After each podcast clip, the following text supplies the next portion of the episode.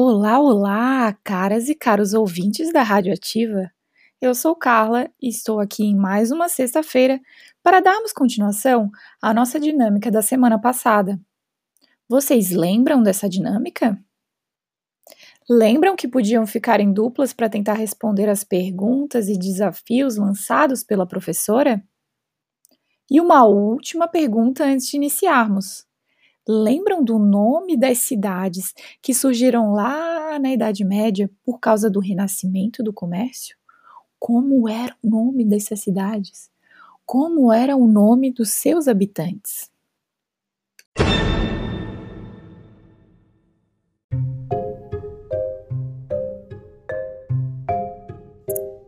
Agora que estão todos posicionados, vamos para a primeira pergunta de hoje. Vamos lá. O crescimento das cidades e o aumento de sua população fez florescer vários tipos de profissões que ofereciam serviços para a população urbana. Que profissões eram essas? Uma segunda vez. O crescimento das cidades e o aumento de sua população fez florescer vários tipos de profissões que ofereciam serviços para a população urbana. Que profissões eram essas?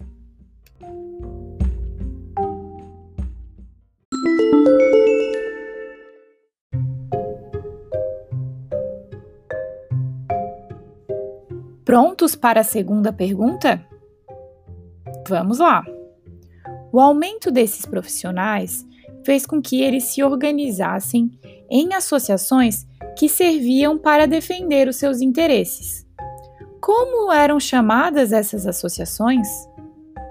Mais uma vez, o aumento desses profissionais fez com que eles se organizassem em associações que serviam para defender os seus interesses.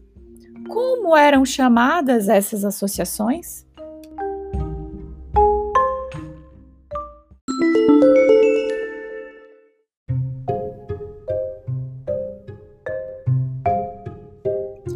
Estamos agora no meio da dinâmica e vamos para a terceira pergunta.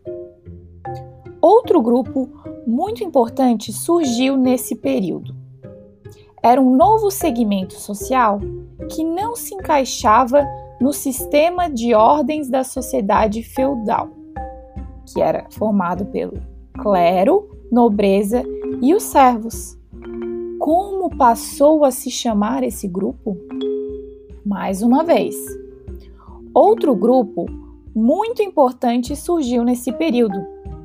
Era um novo segmento social que não se encaixava no sistema de ordens da sociedade feudal, que era formado pelo clero, a nobreza e os servos. Como passou a se chamar esse novo grupo?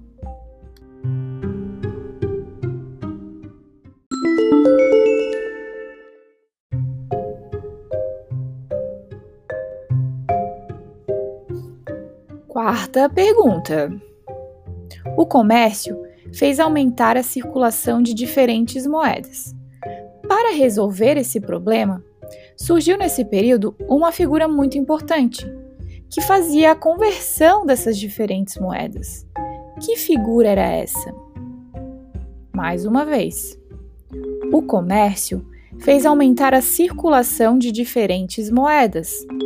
Para resolver esse problema, surgiu nesse período uma figura muito importante que fazia a conversão dessas diferentes moedas.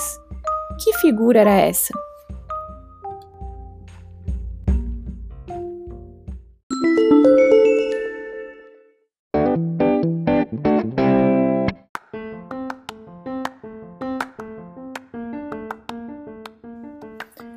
Bom, pessoal, foi muito bom estar com vocês hoje. E chegamos ao fim de mais um programa. Se tiverem alguma dúvida ou sugestão, é só falar com a sua professora que estará na sua frente na sala de aula. Beijos!